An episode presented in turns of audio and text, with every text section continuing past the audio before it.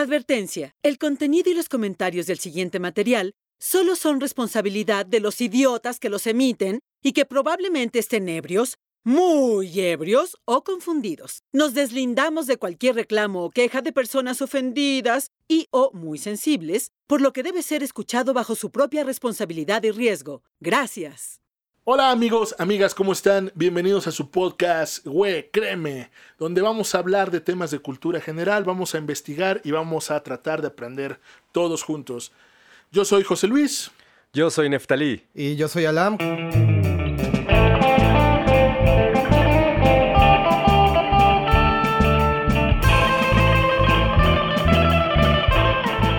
¿Cómo se encuentran el día de hoy, muchachos?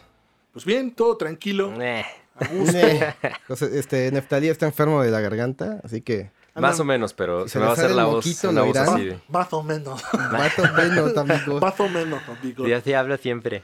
¿De qué vamos a hablar hoy, Neftalí? Vamos a hablar de robos en el arte, que fue el tema que se quedó, eh, bueno, no pendiente, sino que fue la continuación de la semana pasada, donde hablamos de estafas. Exacto. Hemos hablado de, de mucho ratero, pero no solo de eso se va a tratar el podcast. Vamos a hablar de muchos otros temas más, pero hemos visto que... De que- mentirosos, Que están enlazados De, de de... ñeros. de siguientes de violaciones, ¿no?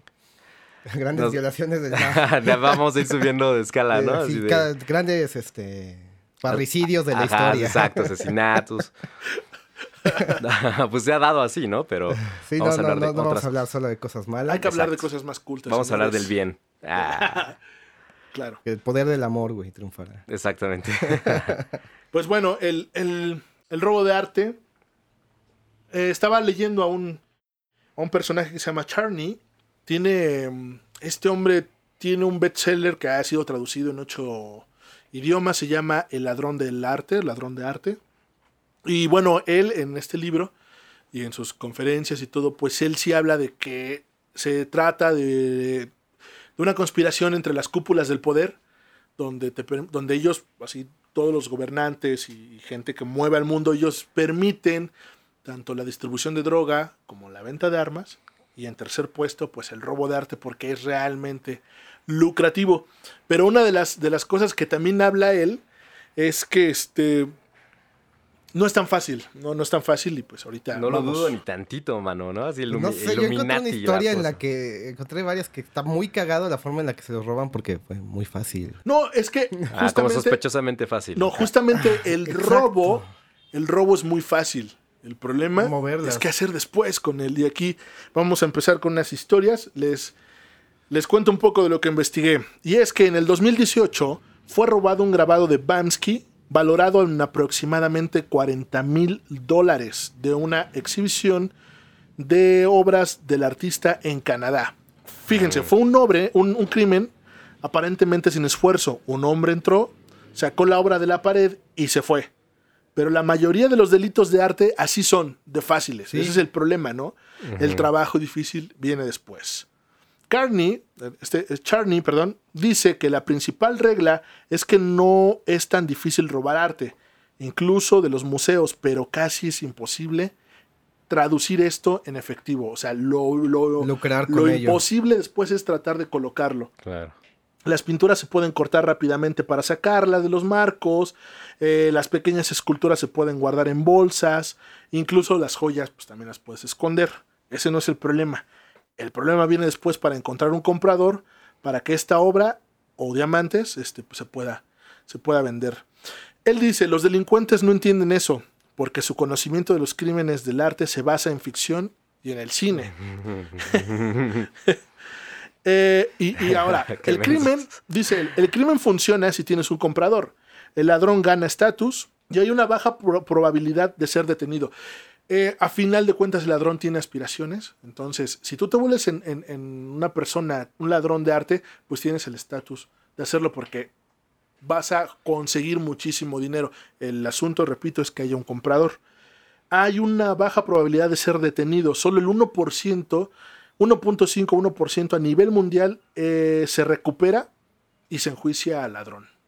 Y aparte, como, como en el caso de las estafas, supongo que los juicios no son tan severos como en otros crímenes. No, Sí, no, no, no. Y el castigo tampoco es tan grande. No, en verdad sí está, sí está bastante protegido para el ladrón. Este, este hombre en, en- en varias conferencias sí, sí te refleja el hecho de que si, si eres ladrón de arte estás protegido por muchas, por muchas partes.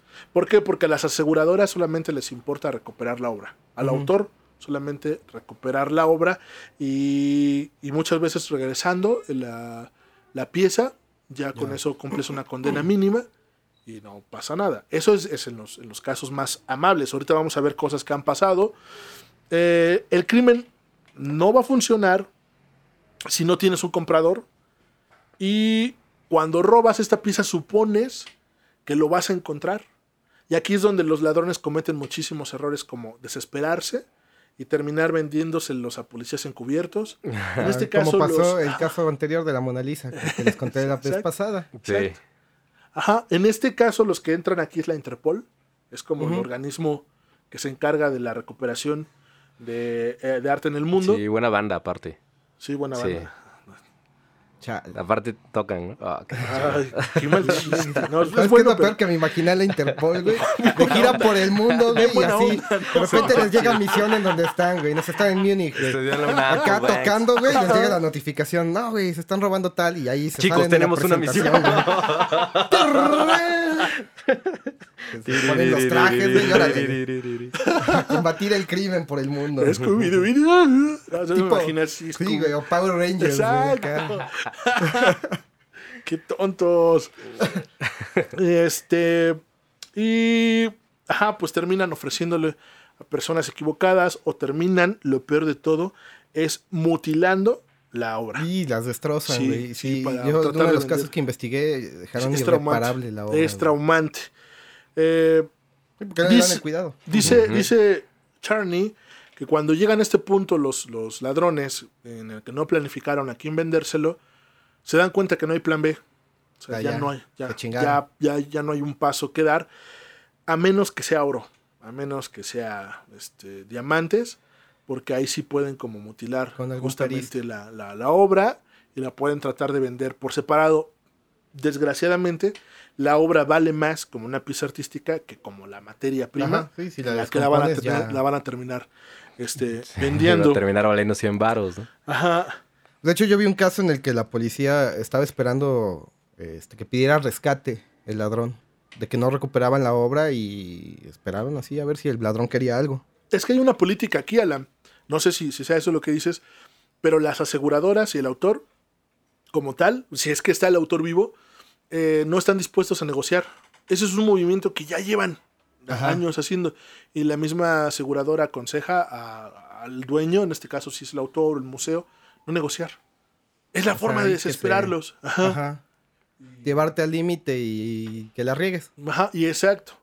El, el asunto, para que esto funcione, tiene que haber un, un comprador en específico para que pueda este, funcionar. Por eso la teoría de Charney, ¿no? Que, que esto se gira al- así a niveles de, de, pues, las cúpulas del poder mundial, Ajá. donde ellos sí conspiran. y- O sea, que sea por encargo, ¿no? Tiene que ser por encargo para que reditúe algo, supongo. Exacto. ¿no?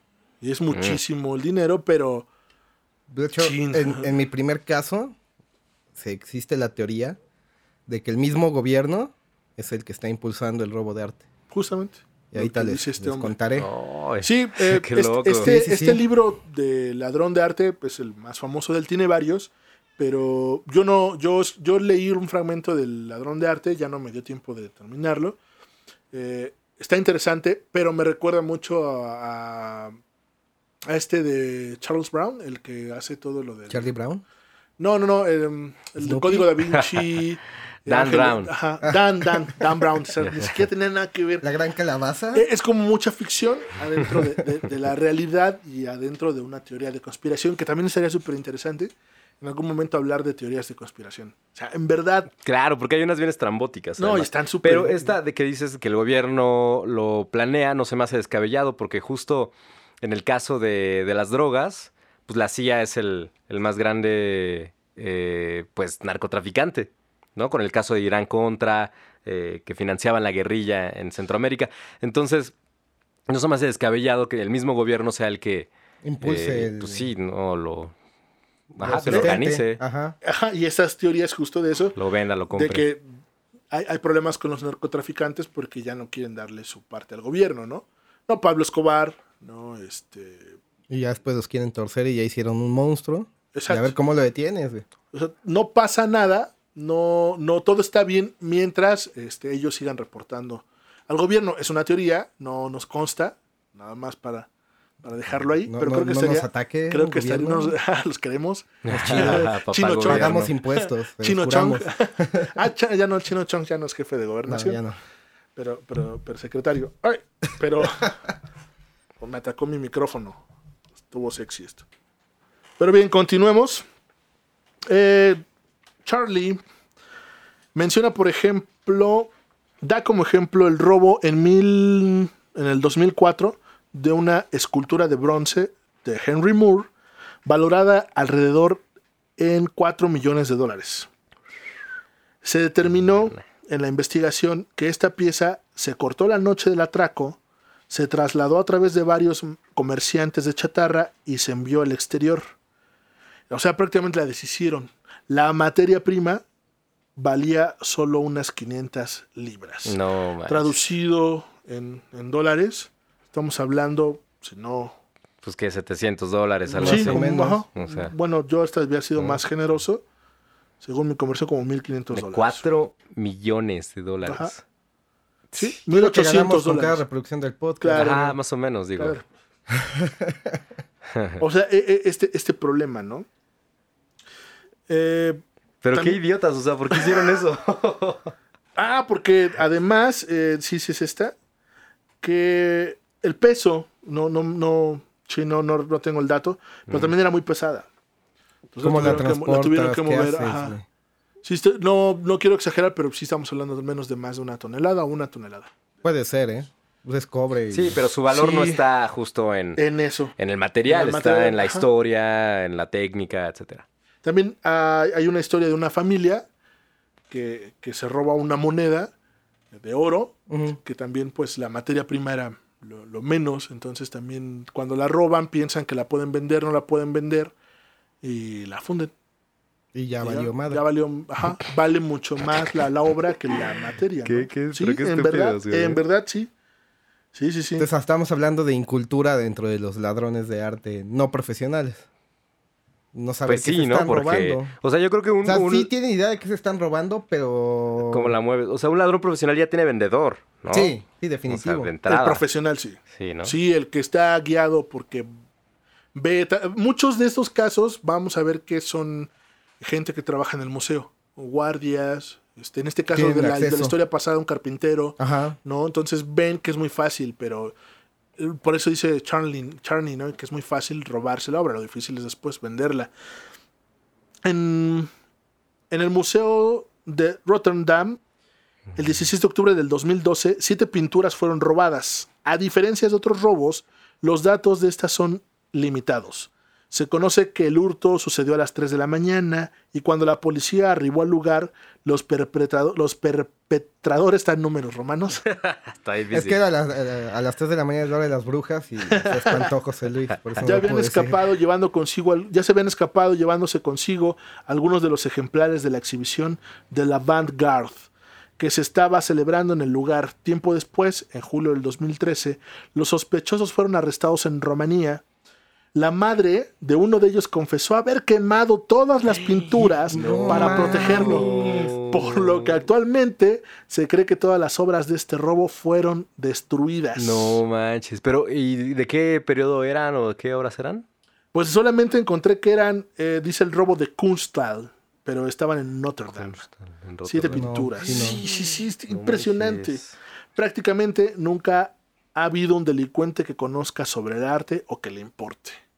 Eso es lo que dice Charney, ¿no? Y da muchos ejemplos este, pues de este tipo de robos donde terminan mutiladas, terminan destrozadas las piezas porque los ladrones se desesperan. De los otros robos de los que hablamos que sí tienen compradores, pues también hay muy pocos datos porque la obra Sí, se pierde. desaparece. ¿Cómo es que se dan cuenta que el ladrón era profesional o amateur? No aparece la obra. No, po- porque aparecerá tal vez cuando eh, mutilada, aparecerá tal vez este, con datos de que fue destrozada, fue fundida, Ajá. fue...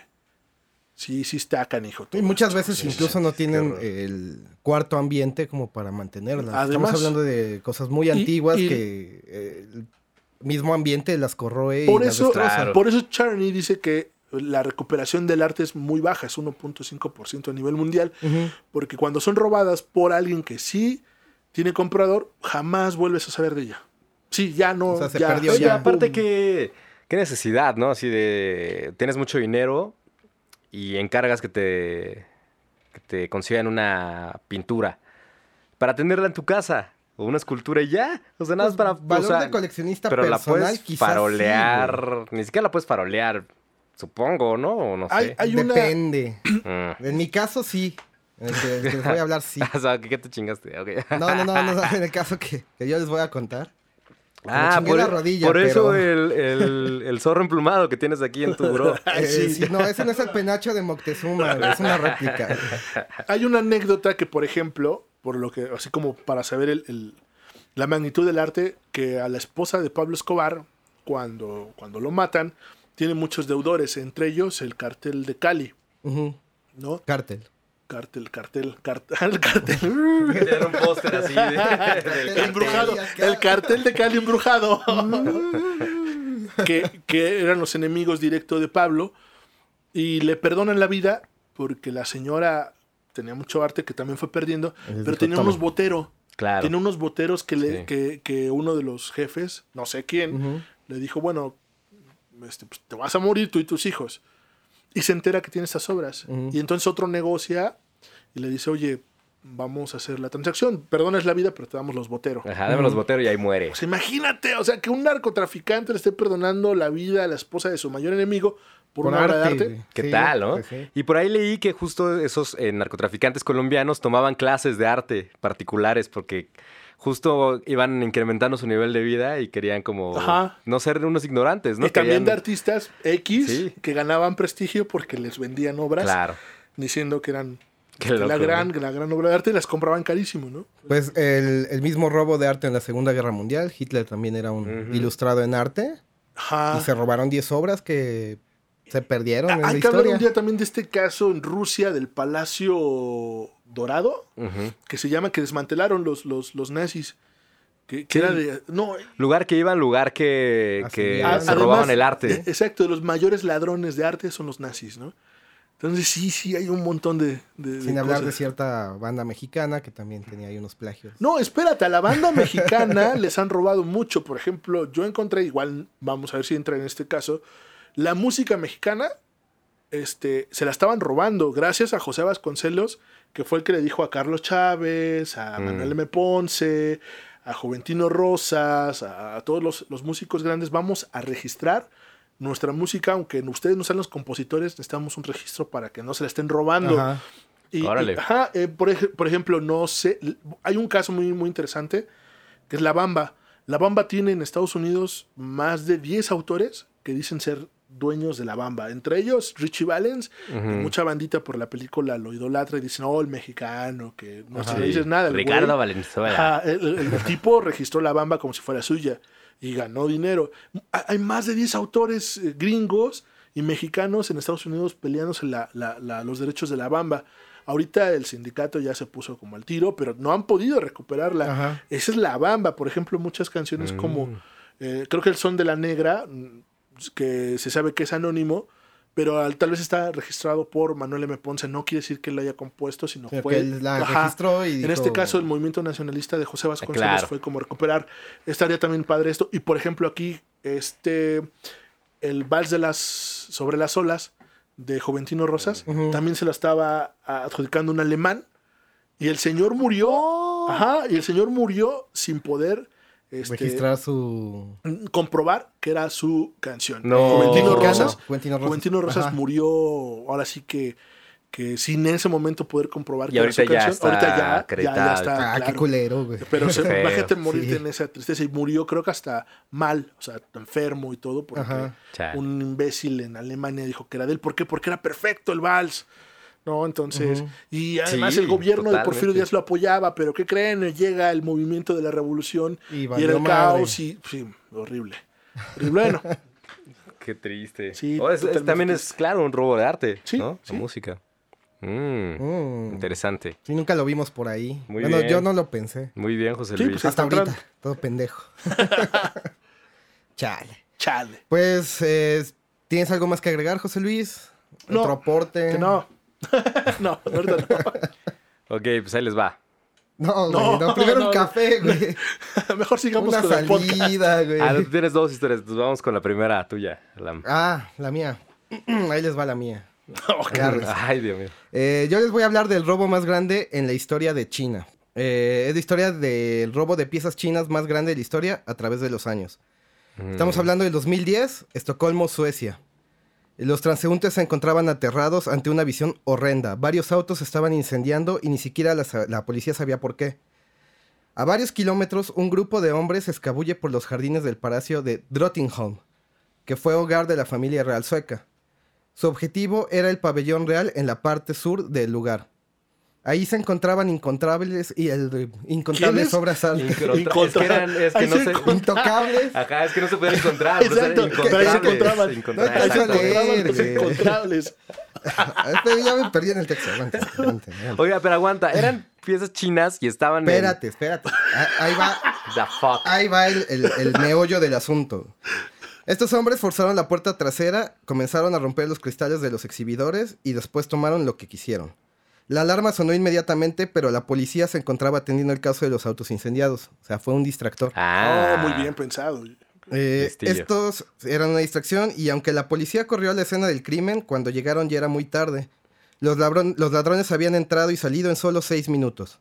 Oh. Al investigar se percataron de que faltaban una gran cantidad de artículos invaluables, representando no solo una gran pérdida económica, sino también una pérdida cultural.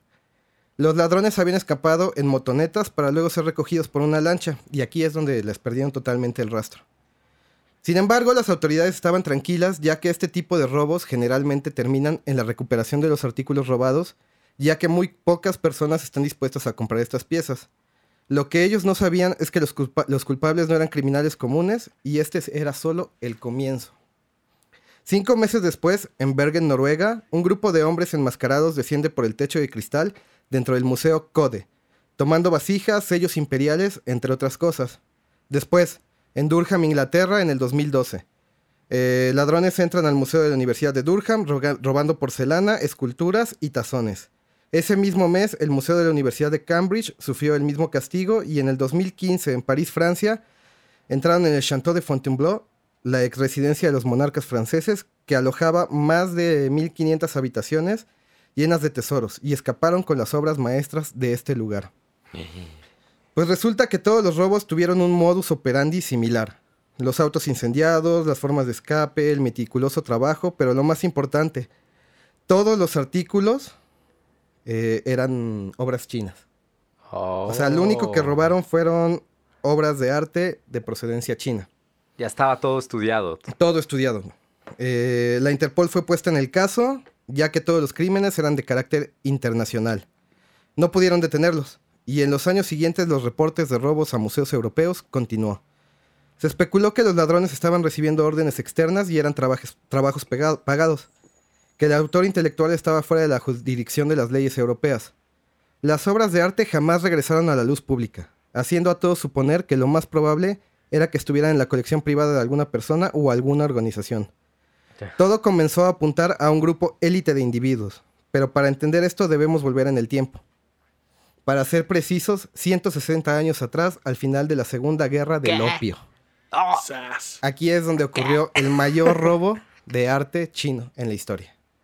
En 1860 en Beijing, las tropas inglesas y francesas marcharon hacia el viejo Palacio de Verano, la residencia de la dinastía Qing, listos para la venganza, ya que hacía solo unos días sus camaradas habían sido torturados y asesinados por los chinos durante las ne- negociaciones de paz y bajo una bandera blanca de tregua. Los europeos procedieron a destruir y saquear el palacio, tomando como trofeo toda pieza de arte que encontraran a su paso. E incluso robaron perritos pequineses. No. Eso sí está bien culero, güey. Y a una reina inglesa le regalaron el primer perrito pequinés de la Este historia. O sea, no existían en. Europa, güey. Era una raza desconocida para los europeos. Wow. Aparte están bien cagados y Sí, bien sí, Ten me hubiera volado uno, mano. Claro, yo dos. Al terminar de sacar el palacio de verano, procedieron a incendiarlo ante el horror del pueblo chino. El botín de este infame robo terminó en su mayoría en territorio europeo en las manos de coleccionistas privados y familias reales. Ah. Y con el tiempo acabaron en posesión de museos. China es uno de los países que más ha sufrido con el robo de su cultura. Y el gobierno chino apoya el regreso de sus obras de arte, particularmente aquellas robadas del Palacio de Verano. El patriotismo chino lleva, ha llevado a ciertos individuos a tomar el trabajo en sus propias manos. Quiero Mm. hacer el apunte aquí que hace poco China fue uno de los países que más millonarios generó, superando a Estados Unidos. Sí. Y este mismo patriotismo chino ha llevado a que estos millonarios ocupen ese dinero para recuperar las obras. Oh, Al principio fue de onda Claro. legal. O sea, Claro. En buena cuando onda. entraban en subasta, hay una que llegó a valer como 65 millones. O sea, la, la puja empezó en 800 mil. Ajá. Y de la nada un comprador anónimo chino pujó 65 millones y feria de dólares y recuperó la obra. En sí, eh, con vasijas, con platos, con tazones. Pero parte de este nacionalismo de recuperar Es parte de este nacionalismo de identidad, su recuperarlas, historia. Órale. Este. Recientemente se ha especulado incluso eh, de que la entidad como autor intelectual es algo mucho más poderoso que los millonarios chinos, que es el propio gobierno del país, ya que el Partido Comunista de China ha expresado abiertamente, abiertamente que quiere el regreso del arte robado, sin interés en los métodos. O Pero, o sea, no primero- les regrese, importa, como- pero que Primero lo, hicieron regresen. en buena onda. Sí, pero llegó un punto en el que ya no podían recuperar las No obras en subastas. Y se cree que una entidad de allá de, de China, que es la que les fabrica las armas para el ejército, es la que está financiando todo este pedo. Órale. Lo que Charlie como si dice, nosotros ¿no? nos voláramos el, el penacho de Moctezuma de Imagínate, Austria. sí, o la obra de Luis Barragán, que está en, Exacto. en Suiza, no sé. algo así. Ya nada más para cerrar, eh, un dato curioso. Uno de los artículos robados del Museo de Code está en exhibición de, en uno de los aeropuertos en Shanghái, en un aeropuerto internacional de Shanghái. Y las autoridades de Bergen le siguieron la pista, pero los peces gordos de Noruega dijeron, ¿saben qué? No queremos pedos internacionales, no vamos a ofender a los chinos diciendo que nos robaron. Oh, claro. Y ahí muere. O sea, o sea, es como un obra. secreto a voces. Ujú. Wow, increíble. Wow, bueno, política. Política. Oye, pero... pero- pero, estos favores no son gratis, al final. de cuentas han de haber logrado ah, algo, bueno, claro. Pero, pero lo que dice justamente Charney, ¿no?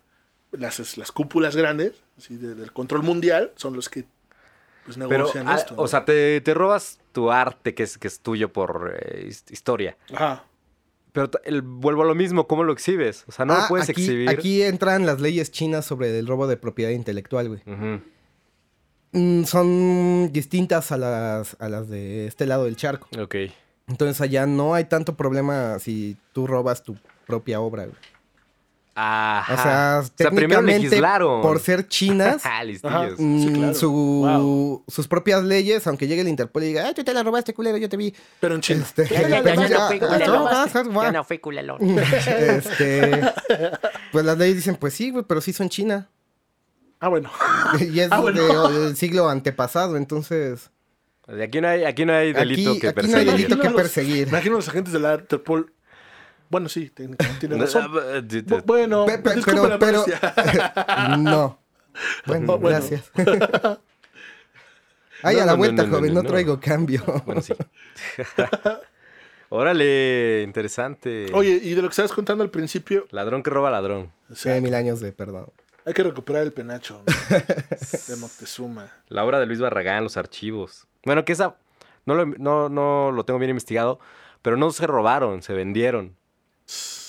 O sea, más idiotas nosotros. Y, y a lo que iba rapidísimo, para, para continuar, eh, lo, la- lo que decía este Charney, que son eh, robos inspirados, o sea, es que son robos con mucha, bueno, los que contaste tienen muchísima adrenalina, bien podrían ser parte de un libro. Podría de ser una, una, una película, ajá, una película, película. James Bond. carro, o sea, cómo, cómo distraen a la policía, cómo huyen en, en- en las... En la En la lancha, motos y lanchas. Sí, Sí, claro. escena de James Bond. Y esto inspira pues a, a la gente como pues, que se dedica a robo, porque también es una, aspira, una aspiración ser ladrón, Ladrón, de arte, es pues hacerlo. Entonces está... Si no eres un ladronzuelo. O sea, lo que aquí queda claro es corriente. que son profesionales, güey. O sea, se contrataron profesionales. Haya sido quien haya sido, era gente que sabía lo que estaba haciendo. Wow, no, sí está. Y con esto que decías, los chinos, ¿no? Recuperamos como lo, Lo nuestro, lo lo, que nuestro, nos como sea, es nuestro y lo recuperamos como, como se pueda, pero lo recuperamos, ¿no? Y, o sea, sí estuvo pasado de lanza que se lo robaran, pero... Oye, lo de los, los perritos, man. Deja tú eso, güey. Pero eso ayudó a que ya llevan el fuera. palacio. popular. Bueno, es el sí, claro, eso es imperdonable, ¿no? Quemar. Patrimonio o sea, robarte cultural, la güey. cultura de un país y aparte quemarla. ¿no? Es terrible. Pero los perritos, man, no. Perritos que- Pero por eso tenemos pequineses. Pero habrán dado de comer bien. O sea, los chinos también se pasaron de lanza Sí, torturando claro, banda. claro. Y sí se querían vengar, güey, Claro. pero... O sea, es que no sé quién esté bien o mal. Ya no voy a ver el pequinés igual ahora. Ya no voy a patear pequineses en la No, calle. no, no, para nada, para nada, pero, pero sí, Pequinés que veo, pequinés que pateo. para nada, para nada. Bueno, pues ahí les va. El caso que traigo es un caso mexicano, justo. Hablando de eh, robos muy nacionalistas. En la madrugada del 25 de diciembre de 1985, hacía solo tres Uh. meses, la ciudad se había conmocionado con el terremoto que dejó devastada la Ciudad de México. Y los guardias de seguridad del Museo Nacional de Antropología e Historia se estaban echando un tequilita en el salón, platicando. ¿Por qué no?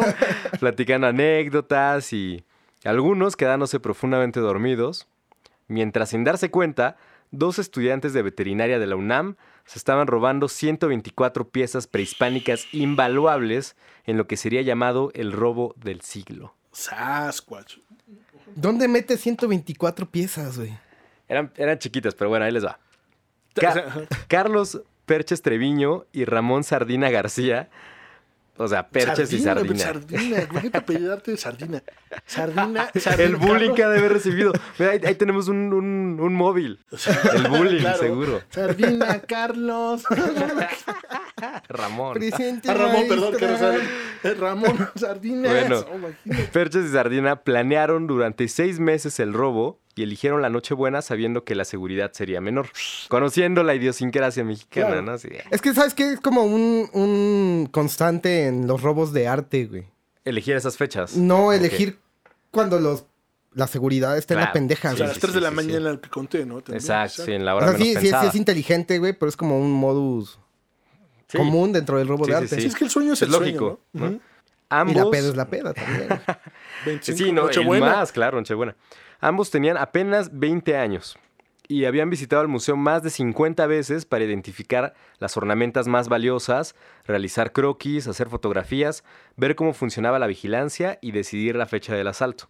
50 veces. Y los guardias yo creo que ya hasta los vean como sus amigos. 50 veces. Así que pasó, joven. ¿Qué pasó, pasó, Sardina? Sardina? Sardinas, otra vez usted. Enclavado en la oscuridad del bosque de Chapultepec, el museo era cuidado por guardias cuya tarea fundamental, tenían una sola tarea, era recorrer cada dos horas los 15.000 metros cuadrados que tienen las 26 salas de exhibición. También qué Pero hueva, México, güey. o México, sea. ¿por qué no? Sí. Yo si fuera ese guardia, no lo recorro. No, ¿Para qué? O sea, no me pagan lo suficiente para recorrer todo ese pedo, Claro, güey. Aviento la luz de la lamparita, no veo nada. Sí, ya me regreso. Y el museo es inmenso, lo han visitado el Museo de Sí, sí, Antropología. Claro, Es- claro, en la primaria, ¿no? Inmenso. Largos. Inmenso, Bueno. inmenso. Bueno, como se supo después por la investigación de la PGR, los vigilantes se reunieron en un solo lugar para celebrar la Nochebuena y les valió gorro su recorrido. Claro. Parches y Sardina aprovecharon la situación y llegaron Pero no después. puede escuchar sardina, güey. Tampoco. Además, qué buen dueto. Parches y sardina, güey. Sardinas y parche, ¿no? Aprovecharon la oportunidad y llegaron después de la medianoche. Saltaron la barda metálica del museo de dos metros de altura, ubicada en el Paseo de la Reforma, y cruzaron el jardín. Bajaron por una escalera que los condujo al sótano. Y por los ductos del aire acondicionado fue que los llevó a las entrañas del museo. O sea, también de película el pedo. de claro. película. Un museo construido por el arquitecto Pedro Ramírez Vázquez, que también construyó eh, la Basílica, el Estadio Azteca, un, un arquitecto muy famoso. El robo ocurrió de la 1 a las 4 de la mañana. Desmantelaron siete vitrinas y guardaron los objetos en maletas. Le digo, eran, eran objetos Ah, Sí se pequeños. mamaron los, los guardias. No, cuatro cuatro horas, horas. güey. Cuatro horas. Oye, Gonzalo. Vete a dar Oye, una ahí vuelta. está tres horas. otra Vete a dar una vez. vuelta, vete a dar Ah, una- siempre viene, güey. Vete a dar una vuelta. Viene a un recorrido. 54. Sí, claro. ¿Viste algo raro? No, nada más a sardinas. al parches, Ya parche, Y al güey. parches. Cuatro horas, güey. Debido al pequeño tamaño de las piezas, bueno, fueron tres, de la una a las cuatro. Bueno, Eh, debido Ah, al pequeño también. tamaño, lograron entrar sin problemas. ¿no? Lograron Sí, guardar claro, todo sin bronca. cómodamente hasta lo envolvieron en periódico, ¿no? Imagínate. Para que se madure, güey. Las alas robados fueron, fueron la Maya, la Mexica y Molte Albán de Oaxaca. Ajá. Después de tener todo guardado, eh, Perches y Sardina. Aparte es perches o parches, güey. Perches, Ah, Perches. verga, güey. ¿Por qué nadie me dijo que se llamaba clavapos, güey? Yo decía clavados, Ay, se me parece un idiota. Perches y Sardina huyeron a bordo de un bochito. De un bocho, un bocho. aparte, güey. un México, ¿por qué no, güey? México mágico, México, Claro. surrealista. Bueno, es que los bochos aguantaban hasta un claro, tanque, sí, güey. sí, Esas madres se te, rom- se te rompía la banda de Y las sustituías con una media, Una media, de ¿no? mujer, Ajá, güey. claro. O sea, el bocho rodaba en cualquier situación y por eso era el No vehículo indicado. anticongelante, ¿no? También No, una joya. y ya, tiene gasolina, güey. Entonces huyeron a bordo de un bochito y se dirigieron a la casa de los padres de Perches en Ciudad Satélite, donde guardaron los objetos robados en el closet de su recámara. ¿Qué traes ahí? Nada más. Ah, se ve como vez, una de- obra de arte del museo, güey. No te robaste, No, no. no, es una réplica. Lo compré afuera del metro, ma. ¿Qué pasó? No, no, vengo bien borracho, vengo bien pedo. A las 8 de la mañana, cuatro horas después del robo, las autoridades descubrieron el ilícito y comenzaron las acciones de investigación ¿A y peritajes a las 8 de la mañana. Verga, Bueno, otras pues, cuatro estuvo- horas, Estuvo güey. chida la fiesta de los guardias. Sí, Eh, los sí, gatos sí. gatones. Sí, ya vegetones de pedos, güey. No inventes. En el proceso fueron detenidos ocho empleados del personal de seguridad y la PGR, que bueno, para si no nos escuchan acá, es la Procuraduría General de la, ¿La qué? República, la Procuraduría General de la República, arrojó como primera hipótesis que había una posible complicidad de los guardias con los ladrones, Sí, ya conocían a Sardina, ya que estos tuvieron tiempo de saquear el museo y recursos técnicos para desmantelar siete vitrinas. También se tenía la profunda presunción de que los autores del robo habían actuado por encargo específico de traficantes internacionales de piezas de arte a cambio de una remuneración económica. Eran la- como las eh, hipótesis ¿no? que se tenían. No era la primera vez que se cometía un robo en el museo más importante del país. El primero ocurrió en 1959, cuando la sede del museo estaba en moneda número 13 en el centro histórico. Claro. Una persona robó la pieza mexica conocida como el coyote emplumado. Como el que tengo acá atrás, Exacto, ¿no? como el que tienes ahí. güey. El tuyo es el, el- el zorro emplumado compré afuera del metro, güey. que inspiró a la película del mismo nombre de 1983, protagonizada por la India María. ¿La han visto? Nunca, No, pero es que no, suena de Buñuel, pero- güey. El zorro No, no, emplumado. el coyote Buñuel, emplumado. güey. Es una película muy cagada. Bueno, su estrategia de ese ladrón fue sacarla del recinto envuelta en un rebozo y aparentar que llevaba periódico, un güey. bebé. ¡Cierto! Así Y es. eso, güey, No. es mi bebé zorrito, güey. Es, que Ah, güey. es como cuando te escapas de la cárcel vestida de mujer. México mágico, señores. O sea, imagínense un tipo como yo vestido de mujer saliendo de la cárcel. Entonces lo sacó en un rebozo y así burló. Es como si eres drag, güey. Así burló la seguridad de los, de los custodios. Verga. México, ¿por qué no? Claro. El coyote emplumado fue vendido en Estados Unidos y más tarde recuperado con la ayuda de la Interpol. ¿Ves? Es- Están en todo el mundo, No güey. inventes. Oye, qué, qué buena. Tocando de noche, salvando al mundo de día, güey. Interpol. Interpol. Y luego pues, se preguntan cómo se escapó el Chapo. Pues claro, o sea, Pasó, güey. se vistió de mujer y se Salió fue. una doña, güey. Con barba, Lo pero pues yo no le dije nada. Lo llevaban en brazos, no sé. Lo llevaban en brazos. Y eso ahí que trae es mi bebé. Tiene 36 meses. Ah, no, sí le creo. Así fue. Bueno. Volviendo al, al robo del siglo, dentro de las piezas robadas se encontraban algunas del cenote sagrado de Chichen Itzá, casi la totalidad de la ofrenda original de la tumba de Palenque, objetos de oro de la sala mixteca, la famosa, Sara- la famosa máscara zapoteca del dios murciélago, la invaluable máscara azteca de mosaico de jade con Ah, incrustación de concha y verde, ¿no? obsidiana. Sí, sí, sí, esta jade es verde, güey. No, no, no, no, no, Pues pero, parece. pero sí hay esta No, foto. de ese- sí, chingón, o sea, Sí, sí. famosísima y, Claro. y- increíble. Una estatuilla del dios Sol y un pectoral de oro con disco solar, entre otras más. O sea, se robaron lo chido. Como el Y un letrero ¿no? de salida Iron de emergencia, güey. De recuerdo. güey. 94 de las piezas eran de oro y las demás de mosaico de turquesa, mosaico de jade, piedra verde, concha, jade, cascabeles, obsidiana y piedra. El mismo día que se produjo el asalto, fíjese, ahí va la, la autoridad mexicana, ¿no? Respondiendo. Un grupo de 10 peritos se trasladó al lugar de los hechos con el propósito de realizar las pruebas y los análisis correspondientes. Y llegaron, llegaron y no, pues sí, sí se la No, robaron. pues hasta aquí vamos No, que- sí, sí, faltan unas obras. ¿sí? fotografías, dactiloscopía, criminalística, evaluación física y química, y también se instalaron 10 agentes del Ministerio Público Federal, 10 secretarios, 10 peritos de distintas especialidades, miembros de la Policía Judicial Federal, militar y del entonces Distrito Federal, incluido el Cuerpo de Inmigración y personal de la Dirección General de Aduanas y de Aeropuertos. Además, se estableció comunicación con la Interpol y se lanzó la alerta a varios países. Entonces, imagínate, llegó todo un comando. A ver, a ver, ¿qué pasó aquí? y todos me imagino con su taza de café así de, no, pues No, No, espérate, es que investigando". fue algo muy similar. Este caso yo me acuerdo haberlo leído en un libro de estos de Patán o, o Alejandro Rosas, estos que hacen como Ah, de México. Bizarro, ¿no? Ajá, ese tipo de libros. Pero creo que todo está allá porque este, la prensa se entera. Y ahí se Ajá, ahí es descontrola donde, el pedo. donde ajá, se le descontrola el, la- el asunto al gobierno como todo. Sí. Entonces lo tienen que hacer muy grande, porque en verdad creo que las primeras acciones, ahorita que dicen Neftali que hasta las 8 de la mañana, creo que las primeras acciones fue como, uh, bueno, Chale. Bueno, pues a ver qué ponemos aquí, ¿no? Este, Como Pon en- un extintor ahí donde falta. En, Exacto. encubrirlo. ajá, Un arte poquito. contemporáneo, por unas cubetas, ¿no?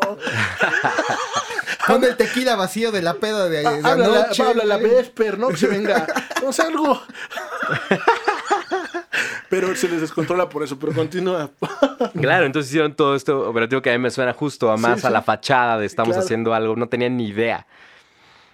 Por su parte, la Asociación de Amigos del Museo reunió la cantidad de 50 millones de pesos para entregarla como recompensa a la persona que proporcionara datos que condujeran directamente a la recuperación de las piezas. Pues en ese entonces eran como 500 mil dólares, güey. No, no es nada. Sí, sí, sí, es cierto. Teníamos claro. tres ceros. Sí, exacto. Y 85 teníamos- y el dólar estaba a tres pesos. Oye, no. Sí, Sí, no. no, no, no es Bueno, nada. Fue nada. En mucho tiempo no se tuvo éxito en la identificación de los ladrones ni en el paradero de las piezas. De las diligencias no se estableció ninguna responsabilidad del tipo penal, las personas detenidas fueron liberadas, mientras que el museo instaló un sistema de alarmas electrónicas contra robo, rehabilitó el sistema de detección de incendios y circuito cerrado de televisión. Y le quitó el tequila a los guardias. No, no, hombre, ya, ya. Pero como siempre, después de que ahogado, pasa... ¿no? Exacto. Tapa el pozo. Exactamente, como siempre. Incluso un año después, el entonces presidente Miguel de la Madrid, en su segundo informe de gobierno, anunciaba que se destinarían 700 millones de pesos a la seguridad de los museos que dependían del INA. ¿Ya para qué? Fue el viernes 10 de julio de 1989, casi cuatro años después del robo del siglo, cuando Carlos Perches fue detenido y la mayoría de las piezas recuperadas. Tres días después, el procurador de la República, Enrique Álvarez del Castillo, en conferencia de prensa, daba los detalles de las indagatorias, la captura y el paradero de lo robado. El procurador mostró las 111 piezas arqueológicas rescatadas e informó que el pitazo fue dado a la a policía judicial por un narcotraficante detenido en enero, que había proporcionado la pista clave para el esclarecimiento del, del hurto. Se robaron, recuerden, 124 piezas y se o sea, recuperaron faltaron 111. 14. Después de cinco meses, la dependencia había rescatado la mayoría de lo robado y después de detener a Carlos Perches, eh, que fue declarado como actor intelectual y material del ilícito, además de seis de sus Claro, encubridores. si te sardina, no, Sí, no, no, no eres el que autor tengas intelectual. mucho. Jamás, jamás. O sea, no es, no es apellido de Patiño, güey. Exacto. Así. Detuvieron a, a sus cómplices, pero justo Ramón Sardina se encontraba y hasta la fecha se encuentra prófugo. Y en su poder permanecieron siete de las piezas. Pues qué bueno, la verdad, porque no sé cómo le iría en la cárcel con un apellido como Sardina. ¿eh? No, pero en verdad estos dos tipos les fue muy mal. Lo, lo que leí en el libro de Crash, hay una película ahorita, Así, sí, ¿no? Sí, es esta, la de Eh, hizo Gael. museo, justo. La hizo Gael, es de ellos dos, sí, ¿no? Sí, sí, sí. Bueno, no he visto la película, no creo verla en un rato. Pero lo que yo leí en el libro y en otras historias que coinciden, porque es como una. Es irónico cómo se lo robaron. Eh, les fue muy mal porque hicieron tratos con un narcotraficante. Y ahí y- se chingaron. Y los andaban queriendo matar. A eso vamos, a eso bueno, vamos. ya no, perdón, perdón. En la conferencia, el procurador aclaró que de las 124 piezas robadas, 111 estaban en poder de la Procuraduría y se regresaron a la Lina, ¿no? De las faltantes dijo que 7 estaban con el ladrón prófugo, 2 las canjeó parches por cocaína y las 4... y las cuatro restantes Por lo estaban menos sin un paradero. ladrillo, güey. No, No. quién sabe, quién sabe. Una grapa, Eh, no. güey. Fíjense, con el arco. Cuando- Eh, no. Eh, no. Cuando se anunció el robo, habían dicho, la prensa había dicho que se habían robado 140 piezas. No eran 140, ya dijeron que eran 124. ¿Por qué? Había una discrepancia en las piezas. Hay varias teorías. Una, porque realmente se robaron más y nunca se recuperaron, quién sabe qué fue de ellas. Dos, no tenían un inventario. El museo más grande de No México cierto, no tenía un inventario nada, pero sí. de las piezas que había en el museo. Plausible, güey, plausible. No manches. Bueno, al momento de la detención, Carlos Perches tenía ciento, no, tenía ciento, tenía 24 años de edad. 124. 120. Pasaron 84 años. Que una de las piezas era mágica, güey. Proporcionaba Sí, ¿no? la vida Lo eterna. encontraron güey. un viejo así jodido. Todo, todo este pedo fue para robar esa pieza, Ajá, güey. que creía que le daban la inmortalidad, pero tenía la maldición. Sí, Nada más llegaba a fíjense. 150. Tenía la Claro. maldición, exacto. Bueno, eh, Carlos Perches se declaró aficionado a la arqueología y también Y dijo... a la América. Es que vivía en Y satélite. el segundo mano. nombre tenía Brian, Es que vivía en Ciudad Satélite, pues ¿qué querías, güey? También dijo que un año, saludos, se los decía Satélite. También dijo que un año después, No nos piquen, por favor. un año, un año después del robo, realizó un viaje a Acapulco. Ahí entabló amistad con José Serrano, un narcotraficante, y con la amante de este, a que no se imaginan quién es. La La vedette tesorito, güey. Isabel Camilla Maciero, mejor conocida como la Princesa Yamal. Claro, no, Ah, en no el mames, documental sí. hablan de ese caso, es cierto, que la arruina, ¿no? La princesa Yamal La era la- propietaria, la- la- sí, la- fue, fue al al tanque bote, también, claro. propietaria de un restaurante de Acapulco. Ajá. El ladrón se hizo amigo de, de Serrano y le confió que él había sido el autor intelectual del robo del siglo. Y empezó a trabajar con él en el tráfico de cocaína, eh, a la que según él era adicto, prolongando su estancia en Acapulco por dos años. Serrano a su vez presentó a Perches con otro narcotraficante de nombre Salvador Gutiérrez, alias El Cabo, quien ofreció su ayuda para comercializar las piezas a las que dio un valor de mil millones de dólares. No obstante, no fue posible realizar la operación porque el cabo fue detenido el 1 de enero de 1989 en Guadalajara, Jalisco, El cabo se escucha al personaje de, del Santos, del ¿no? trino, ¿no? El Santos, el Del Santos. Tona A ver, el cabo, ¿qué pedo? Fue el cabo quien soltó la sopa y reveló a los federales que tenían la clave para resolver un asunto muy grueso. man. Para ese entonces. cabrón, no, está cabrón. No, les voy a decir, pero está cabrón. Para ese entonces, la investigación del robo multicitado ya estaba cerrada. Pero con esta nueva información. O sea, ya habían cerrado la investigación. ¿Te das cuenta? O sea. Carpetazo ya. ya. Sí, to- México. No, pues ya se perdieron. Se ya. perdió. Ya, quién sabe dónde está. Fue inventario, además. ¿Cuánto? Oiga, licenciado, ¿cuántos se perdieron? Yo Eh, creo que como unas pues, 140. como 40, más o menos. Alguna. Entonces, cuando el cabo les dijo, pues, se obtuvieron la clave para, para resolver eh, el robo. Y entonces co- comenzaron a ubicar a Perches y a Serrano. Para confirmar que él era realmente el autor del robo, Perches entregó a Serrano dos de las piezas a cambio de cocaína. Y al otro ladrón, Sardina, le pagó con siete de las joyas prehispánicas, que fue el que se peló. Que Está Por- prófugo. Que hasta la fecha se Sardinas es de el la que está-. Prófugo. Tienes que mover todo por siete piezas que no vas a poder mover. Sí, ¿no? Sí, ¿no? Y además te la sardinas. vida. Así, el joven Perche regresó a la Ciudad de México en abril de 1989 y guardó todo el material arqueológico en su domicilio, ubicado en Ciudad Satélite, de donde finalmente fueron rescatadas la madrugada del viernes 10 de junio de el eh, 89. 89. Ujú. Además de Perches, fueron detenidos su hermano, Luis Perches, la princesa Yamal y un gringo llamado Neri Gathan Cleverger. que según en una conferencia, eh, el procurador no especifica su participación y- o si era el comprador de lo robado, no especifica por qué detuvieron al gringo. Detuvieron a otro, Juan Castillo Carriles, Hugo Ricardo Pérez Rodilla y una argentina, Cristina Gloria González. Los siete detenidos fueron consignados ante el juzgado décimo con sede en el reclusorio sur. Perches fue considerado como presunto responsable del robo y por delitos contra la salud. Su hermano Luis por el mismo cargo. La princesa Yamal por delitos contra la salud y encubrimiento. Y igual el gringo y Castillo Carriles y Pérez Rodilla solo por encubrimiento. Pérez Radilla. Roberto García Moll, director en ese entonces del INA, informó que las 111 piezas se encontraban en buenas condiciones y que fueron recuperadas las más importantes, la máscara de jade del dios murciélago y la vasija de obsidiana con forma de mono. Cuando las piezas robadas, robadas perdón, fueron regresadas, romanas, Romanas. es que eran romanas también. Cuando las ¿Romanas piezas- o rumanas?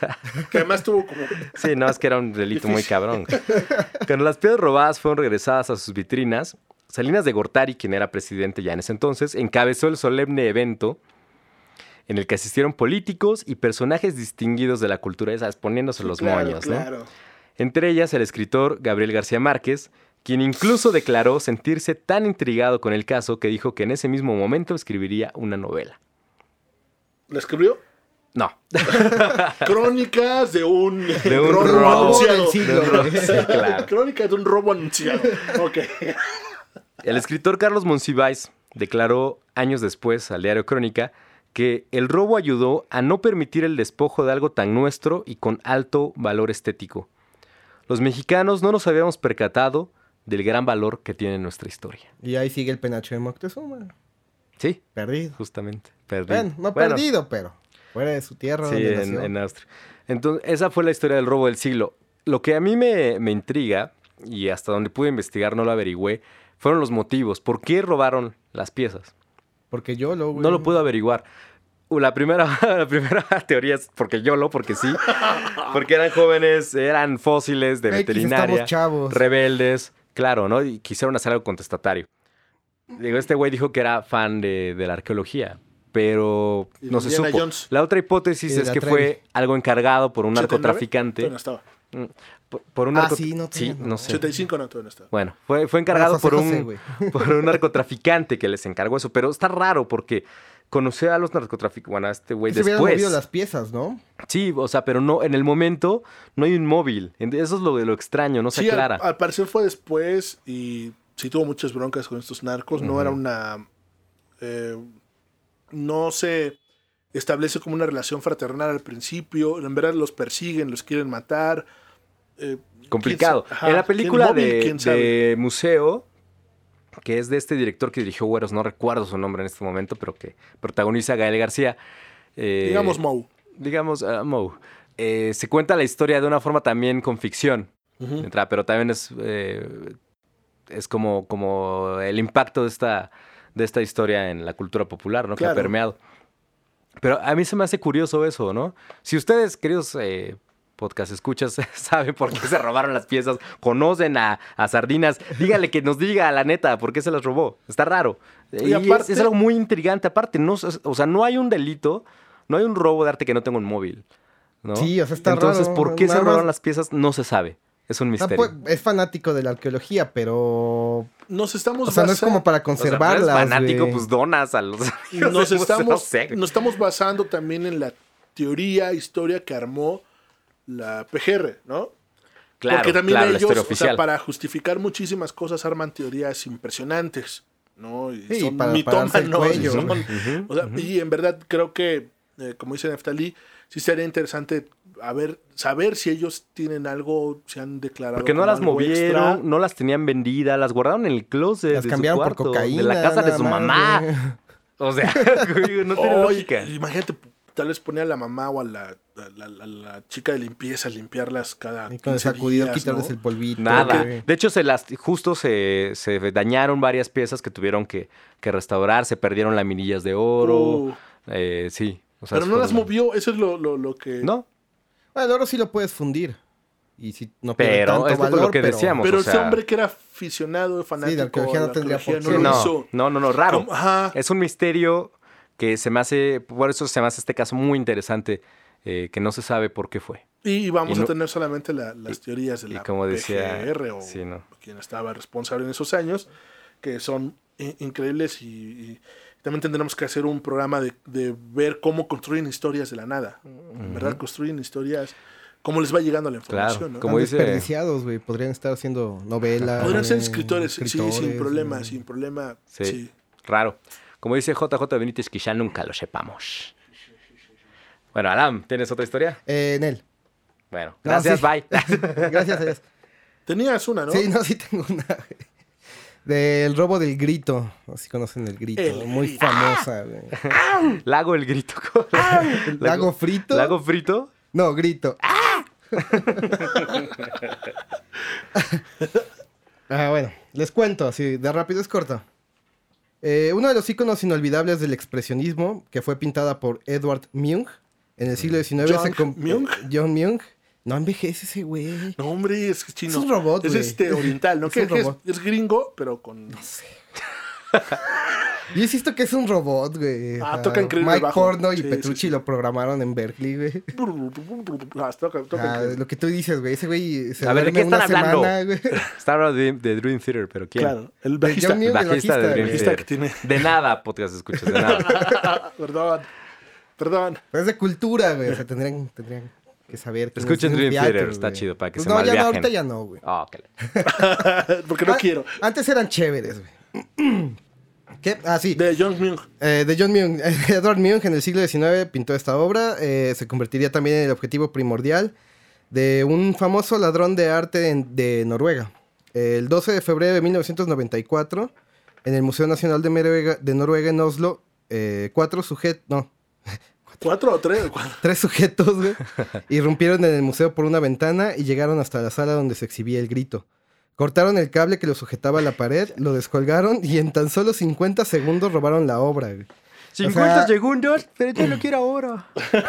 Eh, existe eh, la grabación de las cámaras de seguridad ¿En de cómo se le están chingando. No.